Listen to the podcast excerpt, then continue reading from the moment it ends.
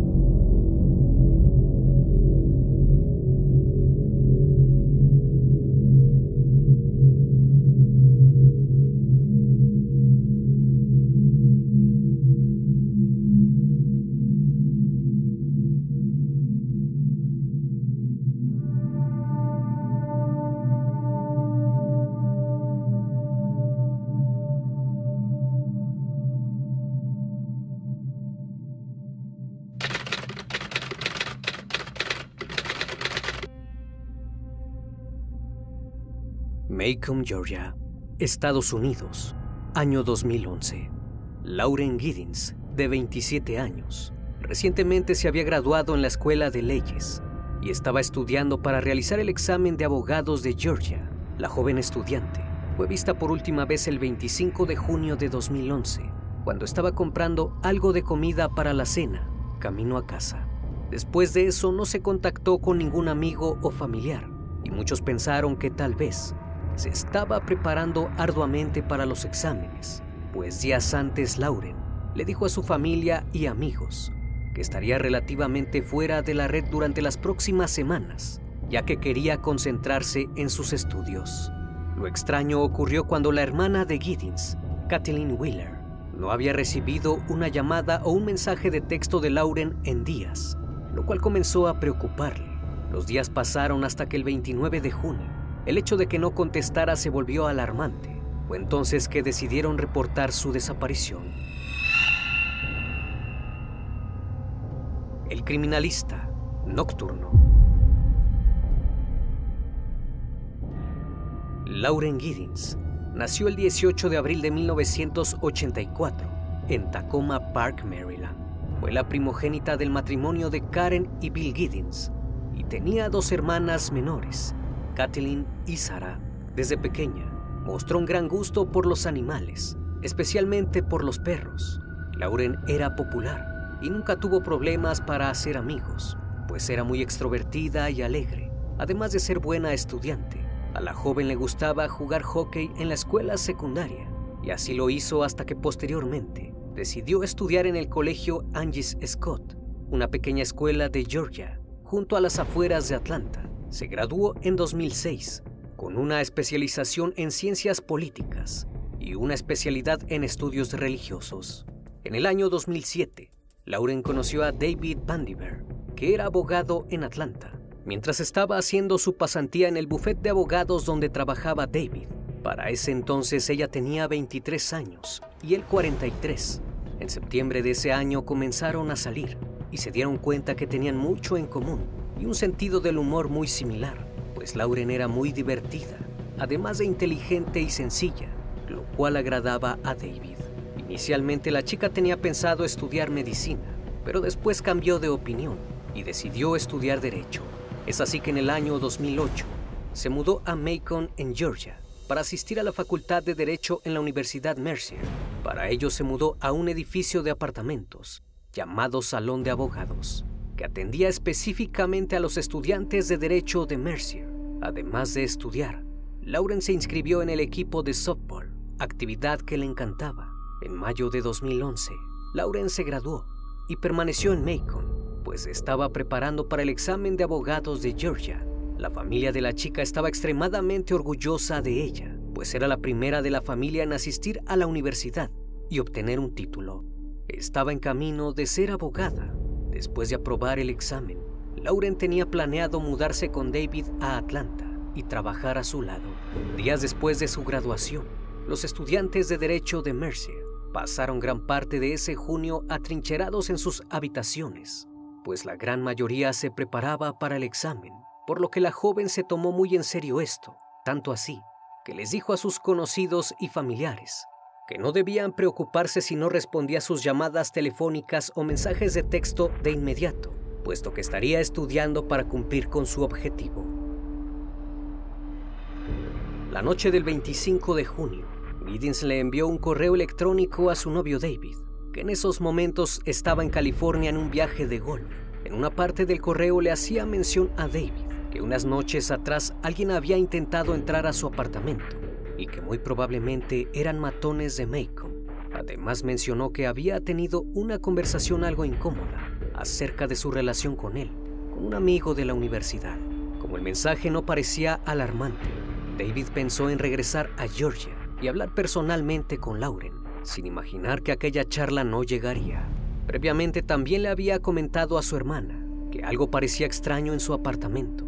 Ella sintió que las cosas se habían movido y que alguien había estado ahí, o al menos eso era lo que creía. También mencionó que sospechaba que alguien la estaba observando. Para el miércoles 29 de junio, la ausencia de la chica era más que evidente. Una amiga de Lauren que vivía en Maryland y que la conocía desde la primaria estaba preocupada porque no sabía nada de ella desde hacía cuatro días. Ella sabía que en esos momentos se encontraba estudiando para su examen, pero aunque fuera tarde, Giddens le contestaría, y no lo hizo. Esto no era propio de Lauren, así que comenzó a preocuparse.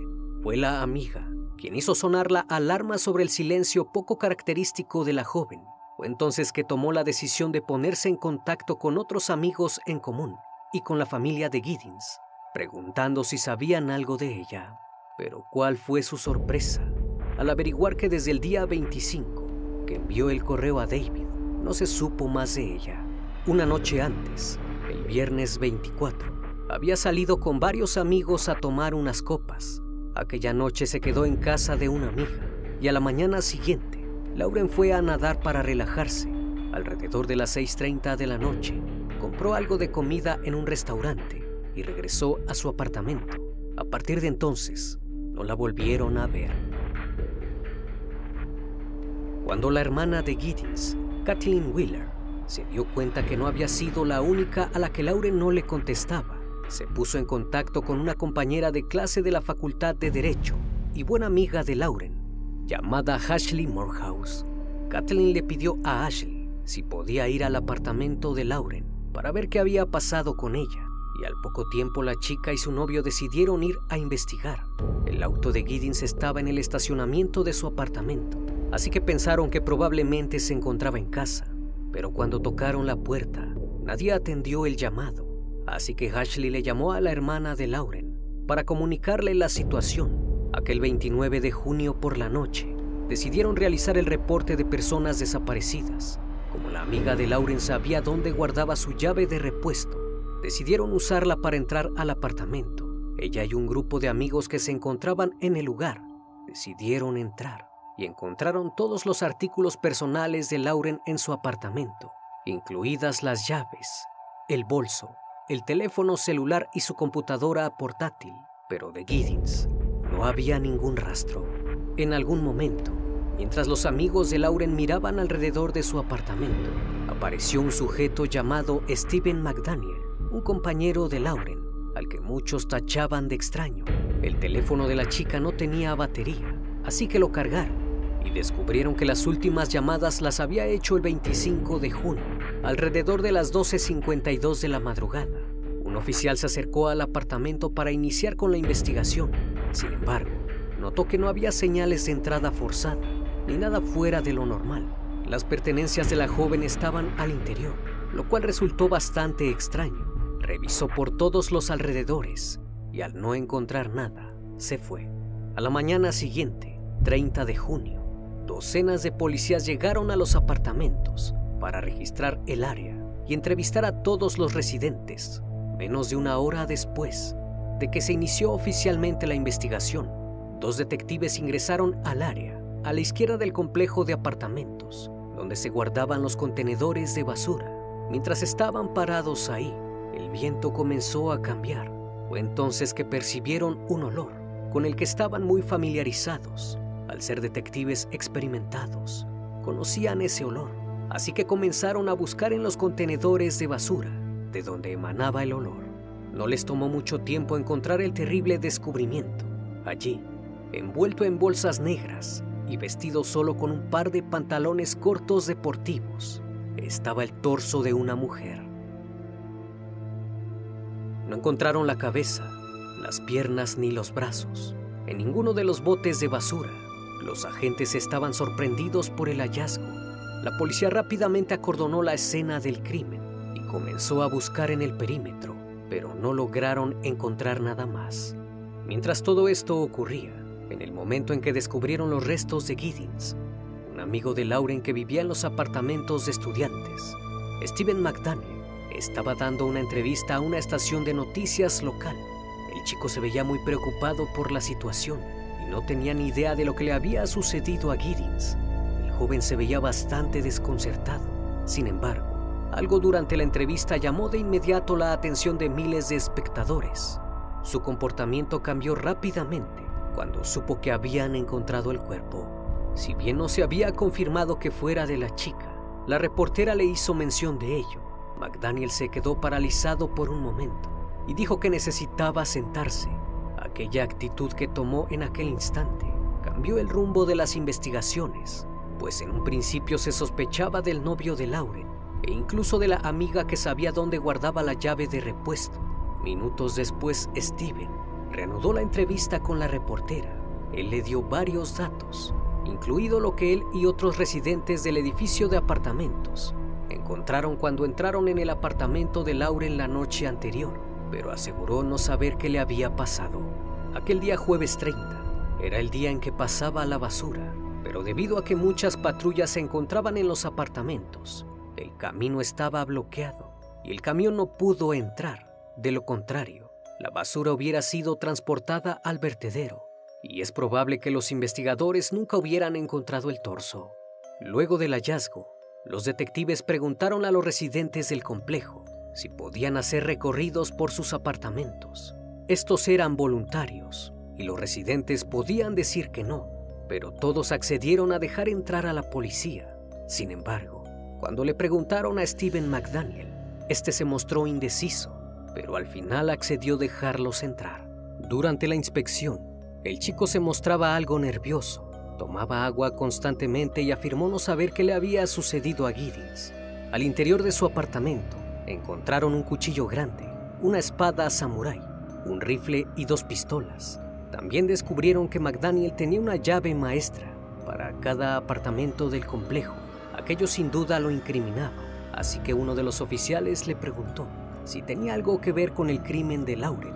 El sujeto se puso aún más nervioso y dijo que no, y de pronto admitió que había irrumpido en dos apartamentos vecinos y robó un preservativo de cada uno. Mientras tanto, la policía se apoyó de perros de rastreo y caminaron por todo el edificio. Las áreas donde estos alertaron fueron el exterior del apartamento de Lauren y su baño así como el exterior del apartamento de Steven y su dormitorio. Con esta información, la policía lo trató como posible sospechoso y lo llevaron a la jefatura de policía para interrogarlo.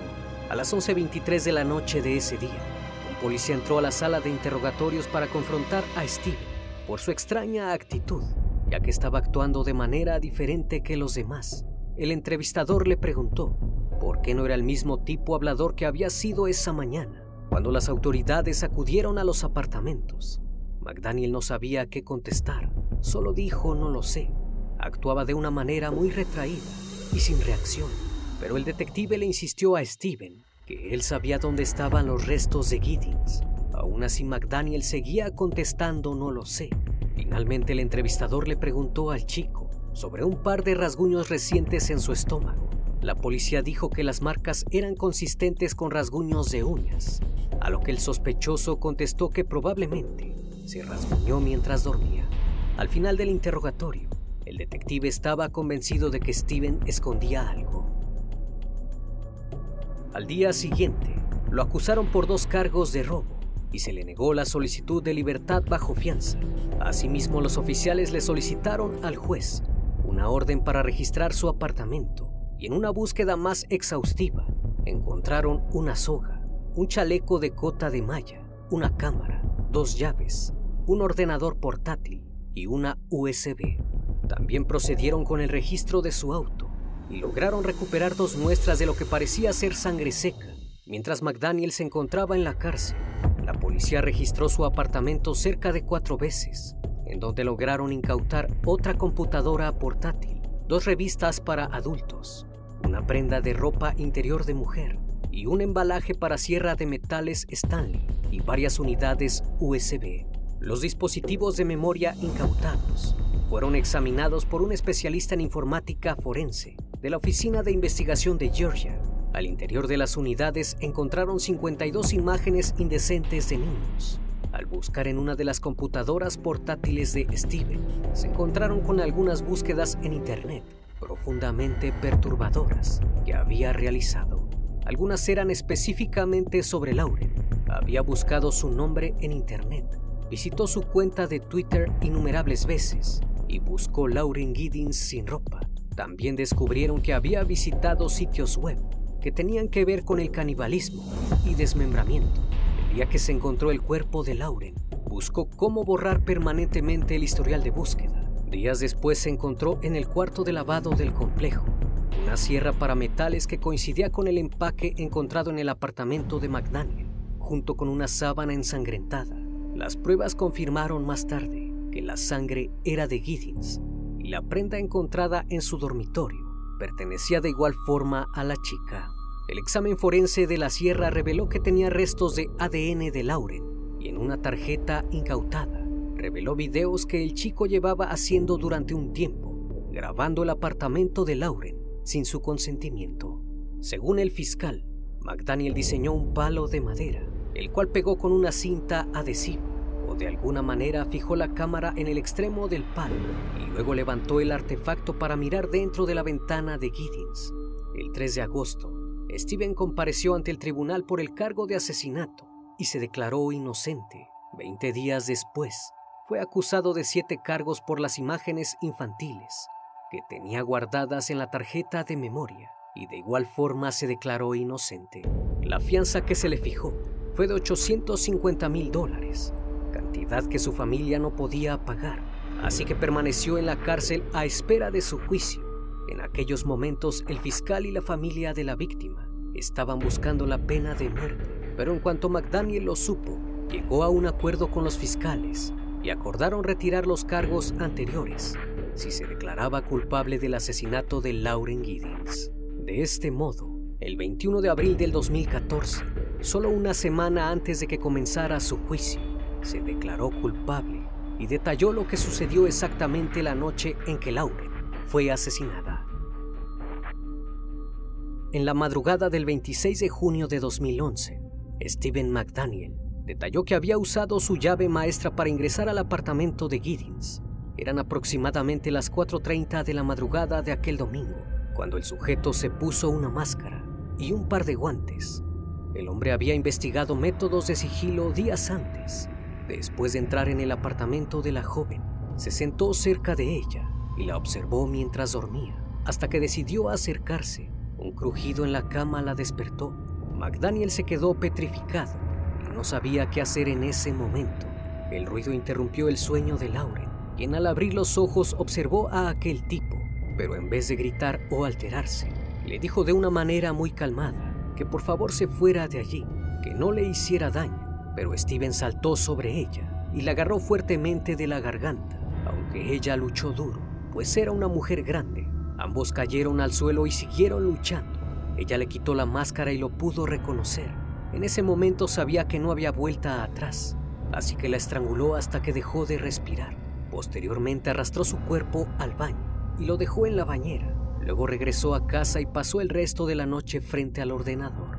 Al día siguiente por la noche, regresó con la sierra para metales y le cortó las extremidades, incluida la cabeza, para después colocarlas en varias bolsas de basura y por separado, y las tiró en el basurero de la escuela de abogacía de Mercy.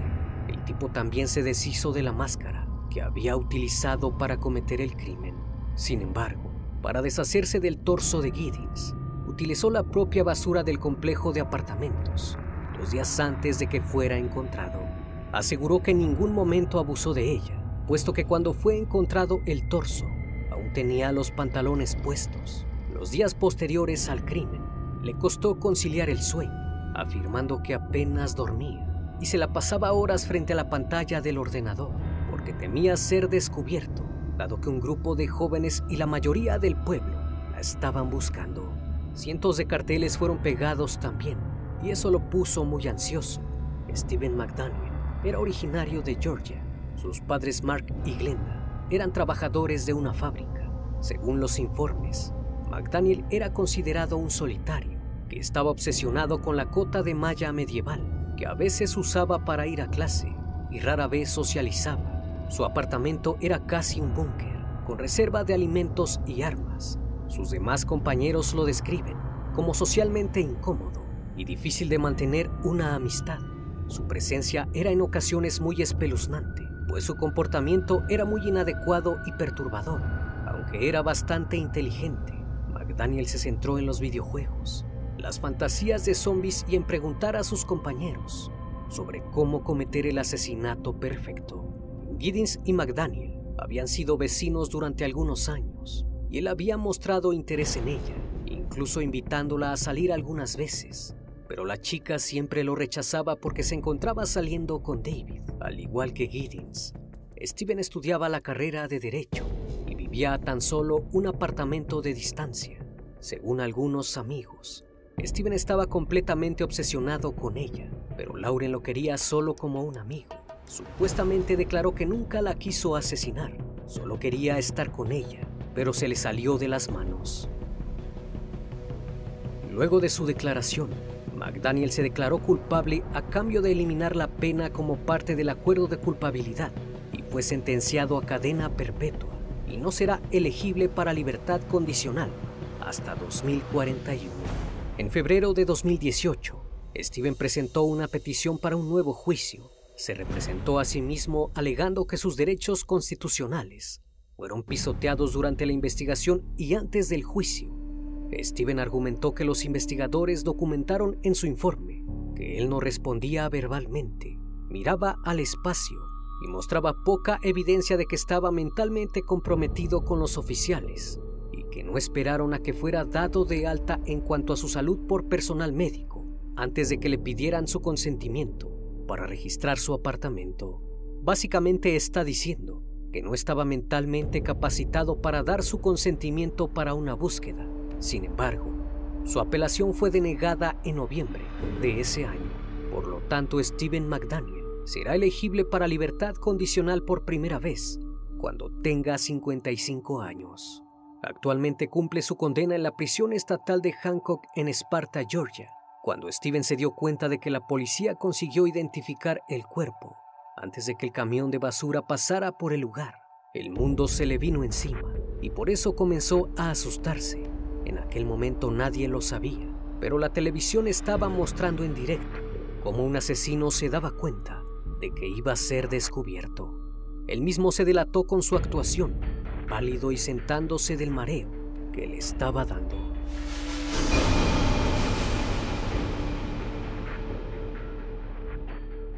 Como cada noche, estimado público, agradezco su compañía. Si aún no estás suscrito, te invito a que lo hagas y formes parte de esta gran comunidad. Reciban un fuerte abrazo de mi parte y no me queda más que desearles que sigan pasando un excelente día y estén de lo mejor. Esto es El Criminalista Nocturno. Hasta la próxima emisión. Buenas noches.